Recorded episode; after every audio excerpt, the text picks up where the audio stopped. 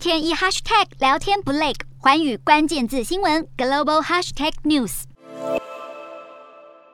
整桌好菜，北韩领袖金正恩先前才刚设宴款待军方指挥官，十号却传出北韩有大事发生。首都平壤民众突然被要求待在室内，消息人士指出，这是一场全国性封锁。命令一发布后，居民赶紧回家去。不过当天下午，仍有农民在北韩内陆的地区耕种。南韩媒体指出，北韩先前发布禁止外出令，原因是忧心来自海外的沙尘暴含有新冠病毒。但北韩的邻居南韩更担心的，恐怕是北韩再次进行核试爆。尤其金正恩四月底才进行阅兵，大秀军事肌肉，并且大呛要采取最快速度加强北韩的核武能力。